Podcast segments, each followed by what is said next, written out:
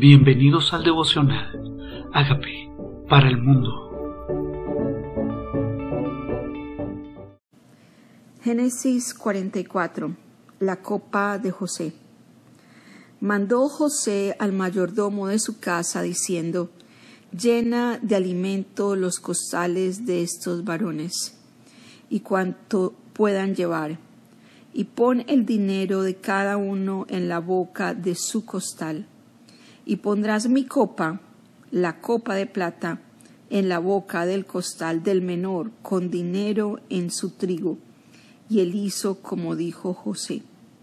Venida la mañana, los hombres fueron despedidos con sus asnos, habiendo ellos salido de la ciudad, de la que aún no se habían alejado, dijo José a su mayordomo, levántate y sigue a esos hombres, y cuando los alcances, diles, porque habéis vuelto mar por bien, porque habéis robado mi copa de plata. ¿No es esta la copa en la que vive mi Señor, con la que suele adivinar? Habéis hecho mal en lo que hicisteis. Aquí está José inventándose una estrategia para revelar quién es él. Pero la manera de pronto es un poco asustadora otra vez les devuelve el dinero en el costal. Él no necesitaba el dinero de ellos, él quería proveer para la necesidad de su padre, de sus hermanos y de su familia en Canaán. Él obviamente también quería detenerlos y especialmente asustarlos porque se trataba de Benjamín el menor a quien su padre había encomendado sobremanera que lo trajeran de vuelta con ellos, y ahora ponen la copa justo en el costal de Benjamín el menor. Cuando los alcanzó les dijo estas palabras, y ellos respondieron, ¿por qué dice nuestro Señor tales cosas? Nunca tal hagan tus siervos. Y aquí el dinero que hallamos en la boca de nuestros costales te lo volvimos a traer desde la tierra de Canaán, ¿Cómo pues habíamos de hurtar de casa de tu señor plata ni oro? Aquel de tus siervos en quien fuera hallada la copa que muera, y aún nosotros seremos siervos de mi señor. Obviamente cuando ellos respondieron esto no sabían que estaba la copa en el costal de Benjamín, ni sabían que en sus costales estaba de nuevo el dinero. Y él dijo, también ahora sea conforme a vuestras palabras. Aquel en quien se hallare será mi siervo y vosotros seréis sin culpa. Ellos entonces se dieron prisa y derribaron cada uno su costal en tierra, abrió cada cual el costal suyo, y buscó desde el mayor comenzó y acabó en el menor, y la copa fue hallada en el costal de Benjamín. Entonces ellos rasgaron sus vestidos, y cargó cada uno su asno, y volvieron a la ciudad. Y vino Judá con sus hermanos a casa de José, que aún estaba allí, y se postraron delante de él en tierra. Les dijo José, ¿Qué acciones está que habéis hecho? ¿No sabéis que un hombre como yo sabe adivinar? ¿De qué se trataba esta copa y esta adivinación? Acordémonos que José tenía la capacidad de interpretar sueños, que era un don de revelación que él tenía. Y él realmente lo que quería era contarles a ellos que él sabía que había pasado, que él sabía con anticipación que alguien había hurtado su copa y sabía quién era. Él había adivinado esto y les dijo José, ¿qué acción es esta? Entonces dijo Judá, ¿qué diremos a mi Señor? ¿Qué hablaremos o con qué nos justificaremos? Dios ha hallado la maldad de tus siervos. He aquí nosotros siervos de mi Señor, siervos de mi Señor, nosotros también, aquel en cuyo poder fue hallada la copa. José respondió, nunca yo tal haga. El varón en cuyo poder fue hallada la copa, él será mi siervo, vosotros id en paz a vuestro Padre.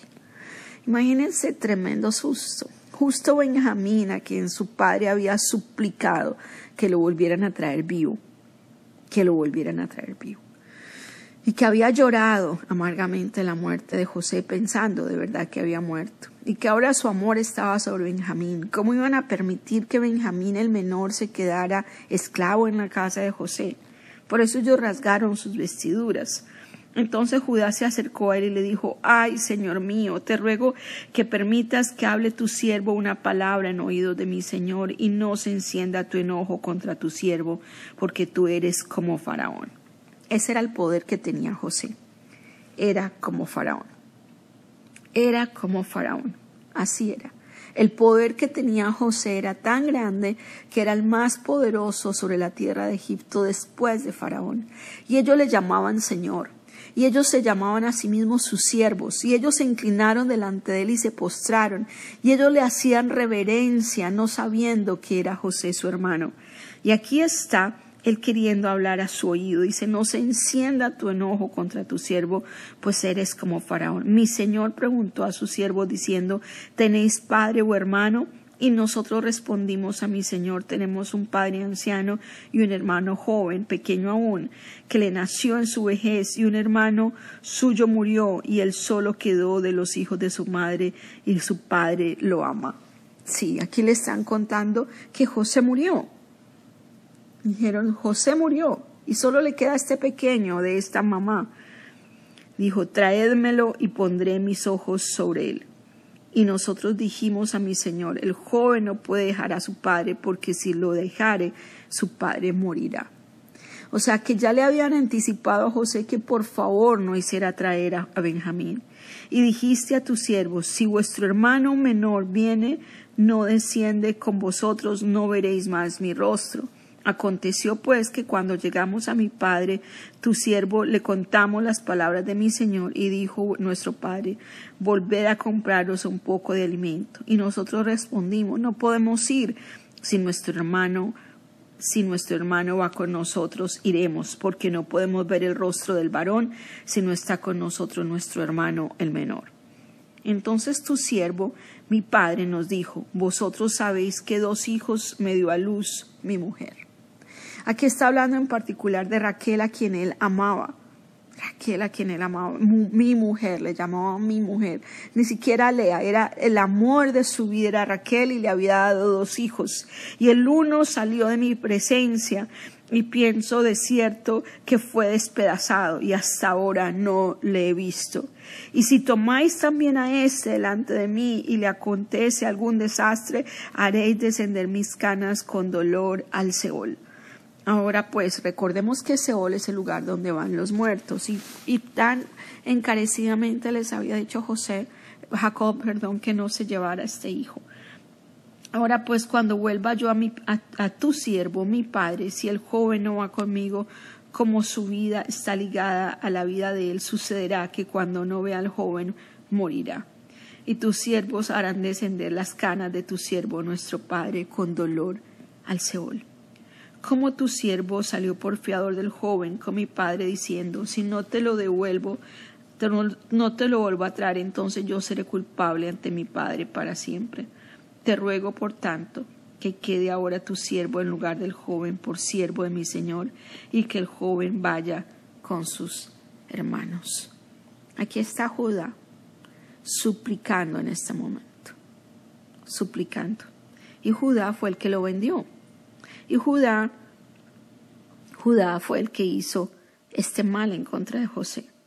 ¿Cómo volveré yo a mi padre sin el joven? No podré por no ver el mal que sobrevendrá a mi padre. ¿Querías tú por amor a tu padre viejo? ¿Te quedarías como siervo? ¿Querías tú por cumplir tus promesas?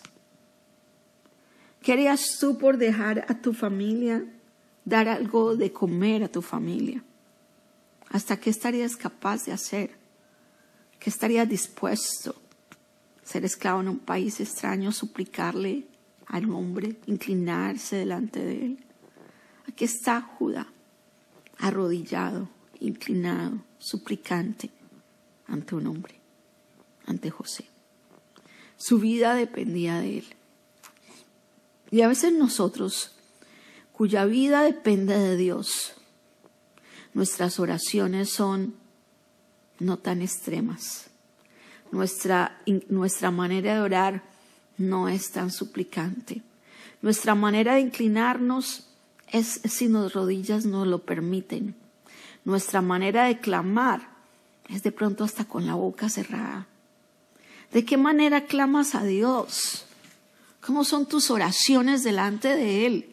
Del que tiene el poder para salvar, para morir, para matar, para, para sostenernos, para darnos comida, el que nos ha sostenido hasta hoy, el que ha sostenido nuestra familia de alimento, no hemos muerto de hambre, el que nos ha guardado en tiempo de angustia, el que nos ha levantado en momentos de calamidad, ¿cómo clamamos a Él? ¿Cómo ha sido nuestra oración delante de Dios? ¿Cómo es tu clamor delante de Dios cuando estás en tiempo de calamidad? Es de los que dicen, ay, oras tú por mí, yo no me puedo levantar temprano. O eres tú de los que dices, oh, pero ¿por qué se, levantan las manos? Eso es exageración. O ¿por qué se arrodillan o postrarse? A esta gente tan exagerada. Pero a veces nos la y nos inclinamos delante de seres humanos y de objetos hechos a semejanza de hombre. Nos inclinamos delante de personas, le suplican a jefes, nos inclinamos delante de los hombres y somos altivos delante de Dios. Nos inclinamos ante los problemas, ante las dificultades y delante de Dios no clamamos. Aquí está Judá, quien antes había sido insensible, arrodillado delante de un hombre porque él tenía el poder de salvar, de quitar, de poner vida, o después de Faraón, del hombre más poderoso, la tierra seguía siendo el más poderoso. ¿Qué haríamos nosotros? ¿Acaso Dios no es rey de reyes y señor de señores y príncipe de paz? El que da la vida la da y al que quiere llevarse se lleva. ¿Acaso nosotros no entendemos que nuestra vida está en las manos del Dios Todopoderoso? Que delante de Él deberíamos suplicar, clamar, llorar, alabar, agradecer por estar vivos, agradecer por estar alimentado en nuestra familia, estar cubierta de vestido, tener un techo donde estar. Obviamente, aquí está Judá, inclinado delante de José. El que antes lo engañó, el que antes lo vendió, el que antes se burló de él, se burló de sus sueños, el que se reía, el que pensaba que estaba loco, que, que pensaba que ellos iban a inclinar delante de él. Dios nos puede sorprender con aquellas personas a quien un día menospreciamos. O tal vez nosotros hemos sido los menospreciados, los que nadie pensaba nada de nosotros, los que nadie esperaba nada de nosotros, los que siempre eran juzgados. Y aquí estamos, en una posición diferente. Dios nos llama a ser bendición. Y como José nos da poder para bendecir, nos da autoridad para declarar, nos da sus dones para profetizar, nos da su presencia para ungir y bendecir a otros, nos da su espíritu para que hable a través de nuestras vidas. Nos da su gracia y su favor para que delante de nuestras declaraciones haya salud, haya bendición, haya restauración y nos da su espíritu y nos hace después de Él simplemente sus hijos, sus herederos de todo. Y nos da a nosotros la unción sobrenatural para que al que bendigamos sea bendito y al que maldigamos sea maldito. Qué tremenda responsabilidad. Tenemos la responsabilidad de José de bendecir, de declarar, de sanar, de restaurar por la unción de su espíritu, por la gracia de Dios, por el poder que viene de él, para ser de bendición, no solamente para una persona, para todo aquel a quien Dios quisiere poner a nuestro alrededor por su gracia en nuestras vidas, para que lo bendigamos, para que seamos de gracia, de favor, de instrumento de bendición para muchos. ¿En qué posición te quiere poner el Señor cuando tú has dependido de Él? ¿A dónde te quiere llevar Dios con tus sueños si le crees? ¿Qué autoridad te quiere entregar Dios cuando le eres fiel? ¿Qué planes tiene Dios contigo más grandes de los que te puedes imaginar? No es para que la gente te ruegue, que Dios te pone en posición, pero sí para que tú bendigas y de gracia que recibes, desde gracia, y con el favor con que Dios ha tenido contigo, tengas favor para con los demás. y por la misericordia que te salvó a ti, que la muerte de Jesús en la cruz, también compartas de esa misericordia que Dios tuvo contigo a otros. Aquí está la oportunidad de José de vengarse de sus hermanos. Y aquí está su hermano con la oportunidad de bendecir a su padre anciano y a su hermano menor. Su vida dar por la de otros. Su vida dar por la de otros.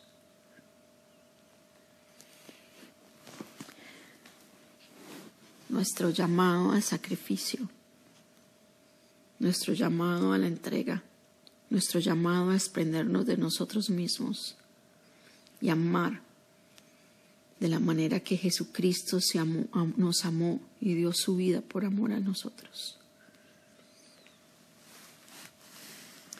Dile, Señor, nuestra manera de amar no ha sido real. Hemos sido demasiado mezquinos en nuestra manera de amar. La manera de usar nuestros dones, tal vez ni siquiera hemos sabido hasta dónde nos quieres llevar con los dones que nos has dado. Podemos ser José hoy o podemos ser Judá hoy. Pero aquí está nuestra vida. Tú sabes para qué nos llamaste. Para hacer bendición. Para hacer bendición. Para bendecir. Para tener esa gracia tuya y esa autoridad y esa unción para bendecir. Gracias por ese regalo.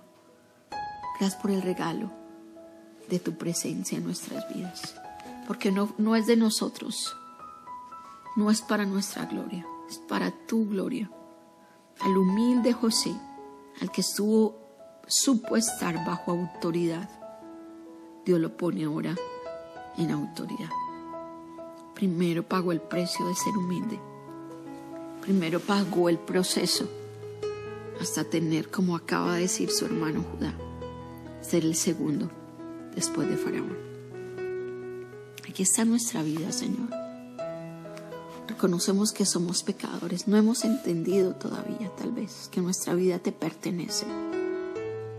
Que no debemos rendir a ti, que al humilde tú lo exaltas y al altivo tú lo humillas. Al altivo Judá lo humillas y al humilde José lo exaltaste.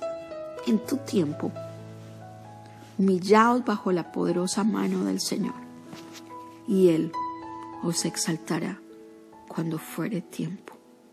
Y le reconozco que soy pecador pero tú moriste en la cruz por mis pecados y resucitaste para darme perdón y vida nueva. Te invito a que entres a mi vida como Señor y Salvador y hagas de mí la persona sana y libre que tú quieres que yo sea. Amén.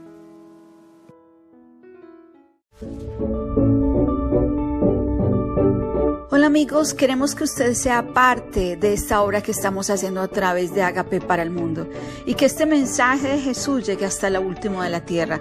Si quieres donar en nuestra página web puedes hacerlo en agapeparalmundo.org o también a través de Cele en agapeoficial.gmail.com. Dios bendiga tu generosidad.